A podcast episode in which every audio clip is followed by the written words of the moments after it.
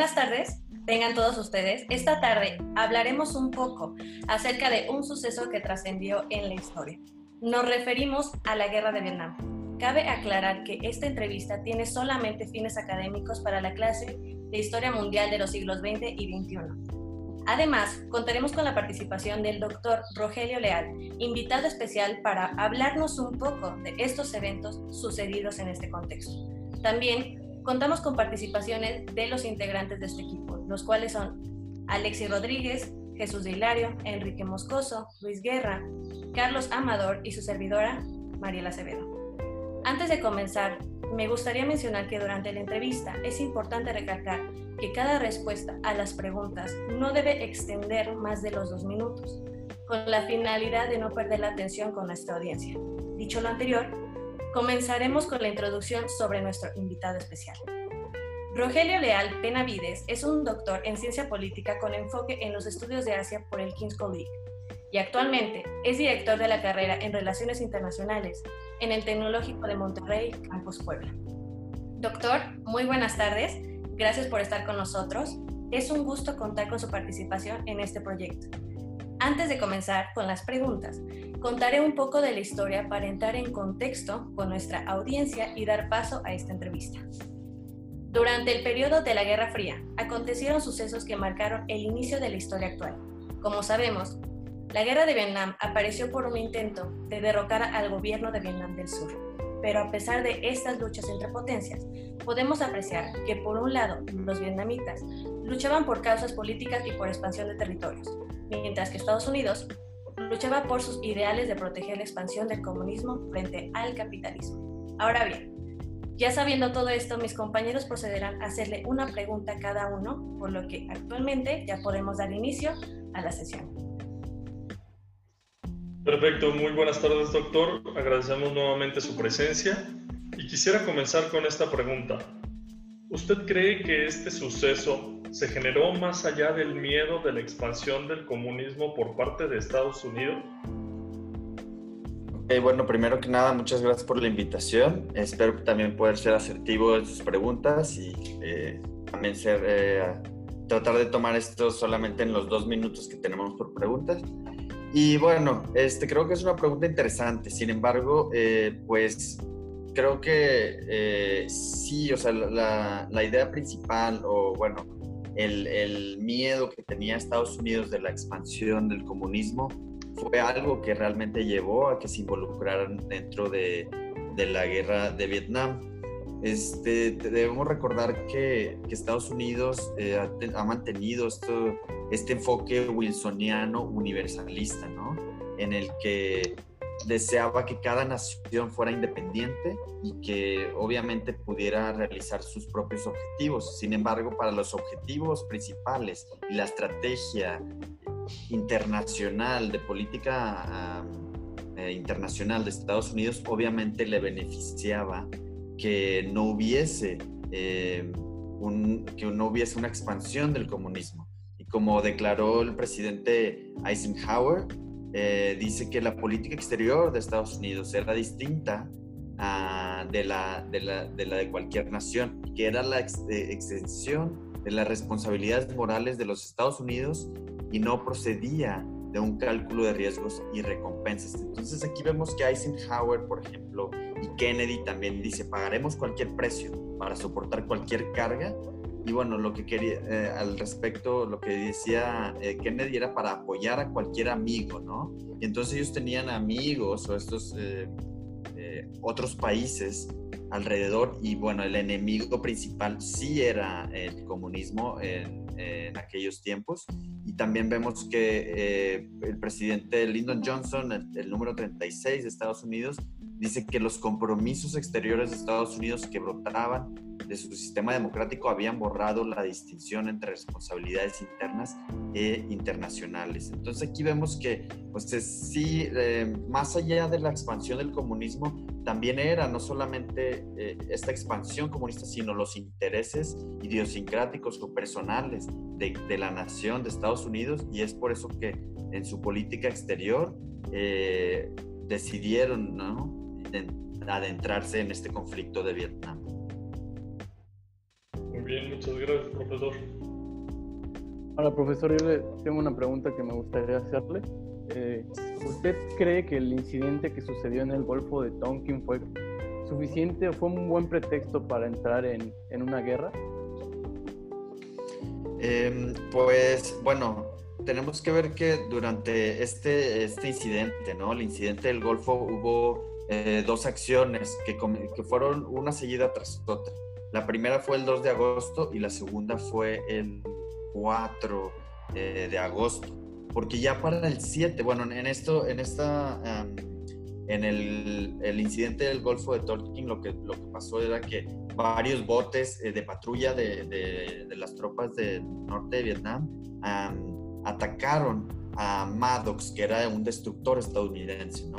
Entonces, estos estaban realizando labores de vigilancia, etcétera, y en eso lo atacan. Entonces, este incidente termina y eh, hubo un intercambio de, de disparos, eh, se hundieron también eh, un par de patrullas de, de, parte del norte de Vietnam, y es ahí donde, pues, comienza, ¿no? O sea, bueno, hay como un, otro, un choque entre estas, entre las dos naciones. Para el 4 de agosto, o sea, dos días después, es que también habían alcanzado otros barcos enemigos, que duró, bueno, hubo eh, disparos de torpedos, etcétera. Entonces, supuestamente no, no pasó a mayores, no, no hay ninguna prueba eh, de que hubo eh, pues daños a, Estados Unidos o muertes, pero aquí es muy importante eh, ver que a partir de este incidente del Golfo de, Tonkin, pues la respuesta se dio por ambos lados, ¿no? Johnson autoriza eh, inclusiones aéreas, ¿no? Y, empiezan a, sobre las bases de patrullas de Vietnam.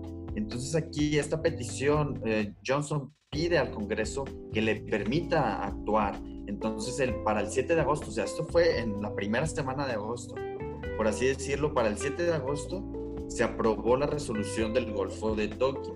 Y este esta resolución del Golfo de Tonkin, ¿qué quiere decir? Que ah, se autoriza okay, el, banco, el, el, poder legislativo y el ejecutivo autorizó que se pudiese involucrar Estados Unidos en Vietnam uh, como quisiera. Entonces aquí ya es cuando eh, se declara, bueno, eh, ya empieza Estados Unidos a tratar de, tomar cartas al asunto y se vuelve algo mucho más crítico.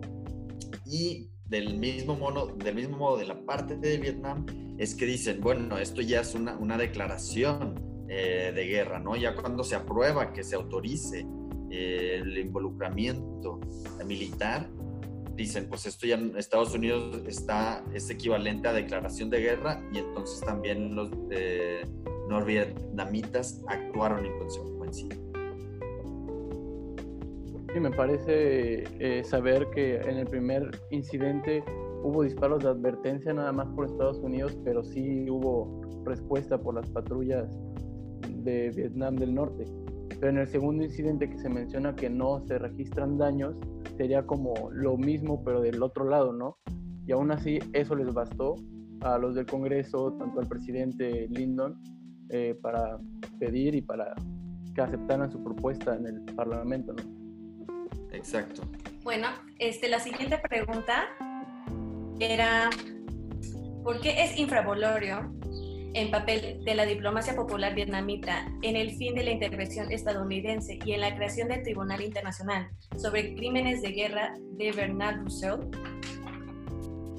Ok, eh, pues aquí vemos que eh, hubo una, una, fuerte presión eh, de parte del Congreso para revocar esta resolución del Golfo de Tonkin, estábamos hablando. Entonces, eh, para el año 1971, Estados Unidos ya no, no tiene eh, acciones eh, militares masivas y empieza a, retirar sus tropas. Sin embargo,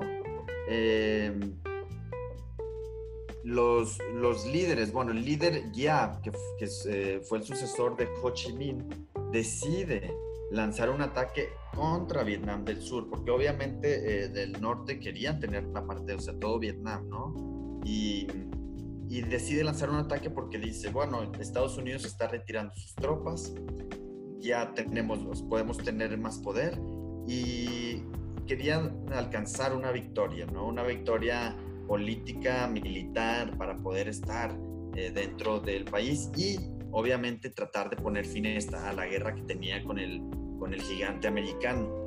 Ahora, en, en respuesta a esto, cuando, cuando el, el líder, eh, actúa de esta manera, pues Nixon responde con eh, lo que se le llama la operación uh, linebacker o linebacker, ¿ok?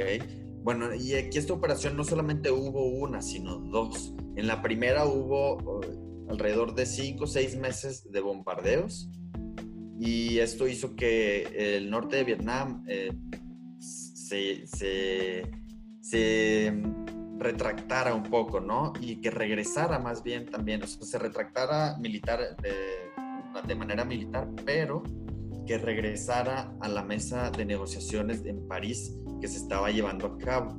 Entonces, para, para en octubre del 72, Estados Unidos y Vietnam eh, alcanzaron un acuerdo.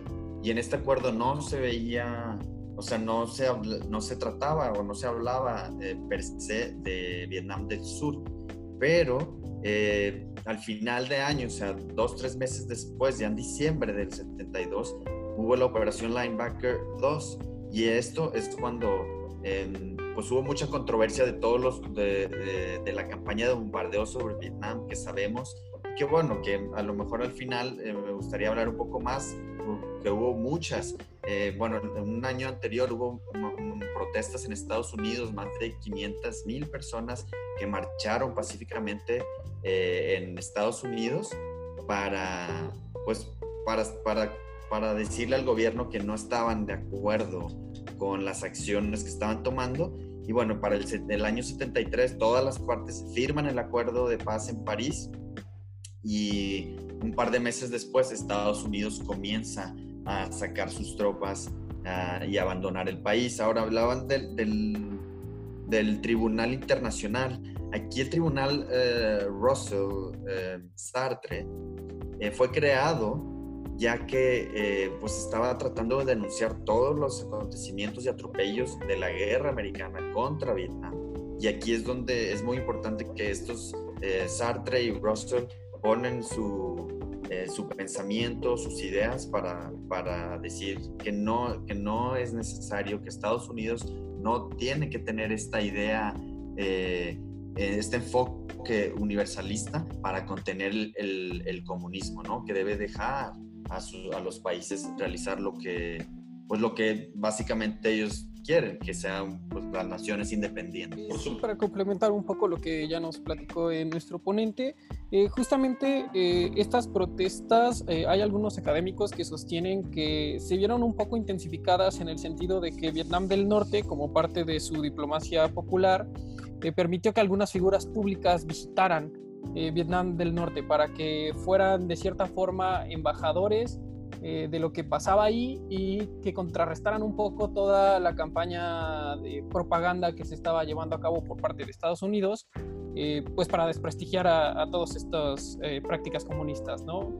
Entonces, bueno, ese es un papel de, de, la diplomacia popular y bueno, igual como ya lo, ya lo mencionó, el tribunal de Russell Sartre, que al fin y al cabo pues no tiene la capacidad de imponer sanciones, pero bueno, sí logró que, que se contestaran varias preguntas, eh, entre las que se encuentran, eh, por ejemplo, la experimentación de nuevos tipos de armas o armas prohibidas, eh, el trato inhumano a, a, prisioneros de guerra y bueno, al fin y al cabo, en varios de estos cuestionamientos, pues sí se encuentra culpable no solo a Estados Unidos, sino a otros países. Este, ahora profesor, de, digamos, en su opinión, lo que significa Vietnam, lo que comprende, lo que involucró, ¿qué cree que se le pueda rescatar a esto? Sea, es decir, estas cosas lo podemos reconstruir y precisamente esas cosas aplicarlas ya sea a la política interior o internacional actualmente. Sí, bueno, aquí pues obviamente como decimos comúnmente que se aprende, se aprende de la historia, ¿no? Sin embargo, las lecciones de Vietnam eh, por Estados Unidos, o sea, la lección que, tuvieron en el conflicto de Vietnam, pues lo vemos a principios del, siglo XXI, que pues fueron dejadas, dejadas a un lado, o sea, hubo eh, campañas en Afganistán en el 2001, en Irak en el 2003, entonces, em, obviamente eh, tuvieron una cierta victoria, ¿no? O sea, aquí, pero pues no, seguían todavía involucrándose eh, ante otros países. Y no nos vayamos, nos podemos ir un poco también, un poco más atrás, a principios de, los noventas, cuando hubo la guerra del Golfo. Y, pese a que después del 91, pues eh, había conflictos en Somalia, en Kosovo, eh, en, Bosnia, etcétera. Entonces, o sea, de todos modos, eran estas insurgencias que seguían, ¿no? De Estados Unidos continuaba queriendo tener ese poder, esa, ese poder de, autoridad militar, de convencimiento para que tomaran su, su, ideología, ¿no? De esta ideología que hemos ido eh, comentando de, universal, ¿no? Ese universalismo que ahora vemos que no es necesariamente eh, las ideas universalistas que, que tenían los presidentes eh, de antes de Estados Unidos ya lo estamos viendo en una, de una forma global, que también hay que aprender de, de otras personas, no solamente seguir con el modelo eh, estadounidense, sino tratar de, de tomar, eh, bueno, tomar las cosas más positivas o las más ventajosas de países en Asia, de países en Europa, de países en América. Entonces, sí, este, creo que vemos que a partir de la guerra de Vietnam, todavía Estados Unidos tiene una política de tratar de, sobreponerse y tratar de, bueno, sobreponer sus ideales. Y muchas veces esos ideales no concuerdan con los ideales de alguna nación o de alguna región. Sin embargo, para el gigante americano, su visión es la, la adecuada, la correcta, y bueno, ahora que tenemos a otro rival, antes era el de la Guerra Fría Rusia y ahora existe, eh, ahora es China, vemos que, que, pues ahora se tienen que contener y tienen que adaptarse a las necesidades globales de cada región y de cada país y que aunque tienen un buen modelo y ha funcionado para Estados Unidos, esto no quiere decir que funcione para las demás naciones. Perfecto. Y por último, ¿cuál considera que fue el hecho, acción o decisión clave que pudo evitar o darle un rumbo distinto a lo que sucedió en la guerra de Vietnam? Pues creo que aquí, bueno, tendríamos que ver que eh, durante esta época, eh, aparte de que estaba el conflicto entre la Unión Soviética y Estados Unidos durante la Guerra Fría, eh, pues fue un conflicto social y hubo división interna en Estados Unidos, etcétera. Entonces, Em, aunque Estados Unidos en su papel, ¿no? Como potencia mundial quería eh, lograr eh, una, em, pues un, sistema internacional pacífico, realmente eh, pues fue contraproducente. Creo que aquí vemos que los ideales intervencionistas, sobre todo a partir de esta guerra, no fueron los mejores. ¿Por qué? Porque vemos que hubo, eh, pues pasaron muchas atrocidades, hubo muchas víctimas, todavía se ve, en, eh, se refleja en el país, en, Vietnam, eh, sigue habiendo pues gente que, tiene, que todavía tiene como secuelas de la guerra y esto fue pues hace 40, este, 50 años, ¿no? Entonces tenemos que como, como líderes, bueno, los líderes tienen que ver que sí puede haber alguna, eh, a lo mejor alguna especie de intervención, pero pues tratar de que la intervención sea para beneficio de la sociedad, porque en este papel, en lugar de beneficiar a la sociedad, eran los intereses políticos de Estados Unidos los que querían verse beneficiados y no los intereses de las personas y del pueblo, porque pues estaban acribillándose unos a los otros, del norte al sur, de Estados Unidos a los vietnamitas. Y bueno, aquí pues vemos que... Eh, que esta lucha de los vietnamitas y el hecho de haber, eh, de haber eh, terminado librando una guerra no declarada, pues hubo muchos efectos que todavía se reflejan y pues esperemos que no, que no sucedan estos tipos de acontecimiento, aunque por ejemplo vemos algo similar que, que sucedió hace pues ya casi 10 años, que comenzó en, Siria, ¿no? Con la intervención de muchos países primermundistas, este, unos apoyando a un régimen, otros apoyando a, la, sociedad, entonces a los rebeldes. Entonces aquí tenemos que ser un poco más conscientes de si va, si va a intervenir un país en, en, algo, en otra nación para solucionar un problema de guerra civil, por ejemplo, hay que, habrá que hacerlo de una manera más eficaz para pues, tratar de que se pierdan menos vidas y que haya menos efectos eh, desagradables o negativos. Perfecto, pues muchísimas gracias. Esto ha sido este, todas las preguntas. Ahorita mis compañeros van a concluir brevemente su explicación y, si quiere aportar algo, pues igual es bien, bienvenido, perdón. Claro que sí, gracias. Bueno, como ya este, también mencionó el profesor, creo que una de las claves importantes para entender este tipo de, de hechos históricos es el que las, este, las factivas este, intervencionistas no llegan a comprender qué es lo que quiere la relación, ¿no? Ya mencionaba lo que pasó en Afganistán, lo que ocurrió en el Golfo, la guerra del Golfo. Y es que al intentar eh, establecer un gobierno que intenta promover la democracia o el capitalismo en estos países, estos, precisamente estos gobiernos, estos representantes no llegan a tener la suficiente liderazgo para poder llevar a cabo este tipo de, de, empresas en el país.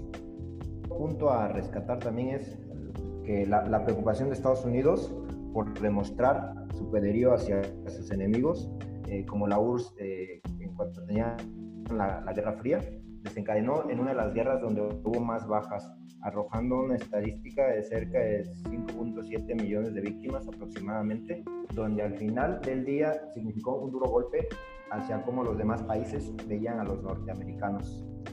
Y bueno, si bien la, la historia de guerra eh, normalmente se escribe desde un punto de vista occidental, eh, creo que es importante tener una perspectiva más completa eh, para realizar análisis más acertados.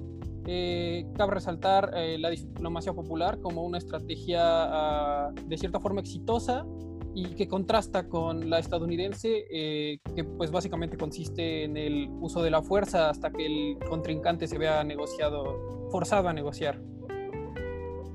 Sí, justo con respecto a eso, yo creo que son más que entendidas las razones de Estados Unidos de entrar en, el conflicto, ¿no? El efecto dominó que tanto temían del avance del comunismo y todo lo que venía haciendo de la Guerra Fría, pero también creo que ese mismo hecho que comentó el doctor, el que no consideraran los riesgos, consecuencias, porque pues, era ayudar a un amigo, era todo o nada, ¿no? A, de aventarse también significó un, un desastre mucho mayor, porque al final de cuentas el pelear en territorio vietnamita, pelear en condiciones que ya tenían experiencia en forma de guerrilla, los de Vietnam del Norte no les permitió obligarlos a negociar en un punto, en un primer punto. Entonces, esto se extendió demasiado, a mi parecer, tal vez porque lo veo desde ahorita, y sé que la conclusión de la guerra, pues básicamente fue la misma, pero sí creo que sería bueno, o hubiera sido bueno, abandonarla mucho antes. Pues muy bien, bien dicen que la historia, la escriben los ganadores, pero en este periodo de la historia hay que replantearnos a qué o a quién se le puede llamar el ganador. Estados Unidos se encontraba en una esfera de cristal en la que ellos asumían que la historia no aplicaba para ellos, para ellos que nunca peleaban por una causa errónea y mucho menos por una causa injusta. El miedo y el odio sistemático hacia una ideología solamente fueron la catapulta que dio motivo a una de las guerras más sanguinarias del siglo pasado. Y yo por lo personal puedo decir que este suceso mm, pues, nos dejó más allá que ver. ¿Por qué? Porque todo esto fue por, este, por disputas pues, de sus ideales más que nada y esto más que nada se pudo evitar, ya sea por, por el diálogo, por hechos o por sucesos que hoy por hoy podemos decir que pues aprendemos de la guerra. Y para finalizar, doctor Rogelio, pues no sé si quiera dar alguna de sus conclusiones para terminar ya esta entrevista. Pues bueno, muchas gracias primero que nada, o bueno, ya segundo, porque ya lo dije al principio. Este, por último, este, creo que son sus comentarios finales también eh, son muy acertados y algo que, eh, que, quisiera pues recalcar es que a partir de, por ejemplo, el colonialismo y la revolución industrial, pues sí, era el occidente el que, el que, bueno, y sigue siendo, ¿no? Hasta cierto punto, como que vemos esta visión de tal vez de desarrollo, de, de, modernización, etcétera, pero los tiempos están cambiando. Y ahora, eh, como le comentaba eh, a, una de sus compañeras en, otra entrevista, es que es tiempo de, de ver eh, de que ya nos, no, no Asia, bueno, el, el Oriente, antes volteaban siempre a ver al Occidente, pero ahora están las naciones, estamos volteando a ver al Oriente, ¿no? ¿Qué están haciendo bien, qué están haciendo mal?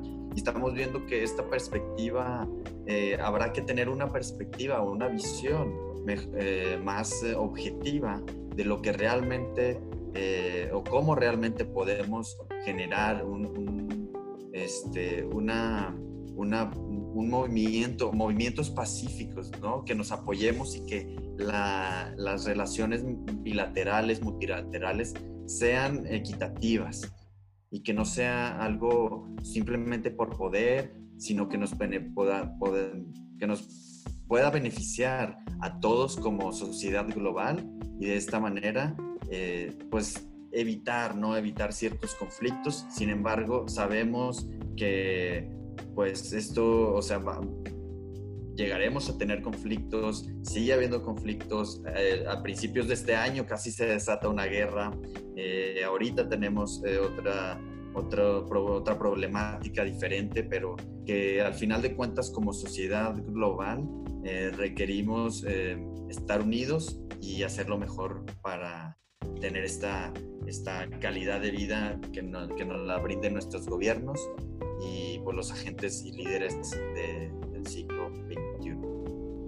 Pues sabias palabras, doctor, como siempre. Y para finalizar, pues agradezco la participación de usted personalmente y pues gracias este, nuevamente por este espacio para este, contestarnos todas nuestras preguntas, tanto para este, nuestros oyentes como para mis compañeros. Y pues muchísimas gracias y será un hasta pronto. Fue un gusto tenerlo aquí.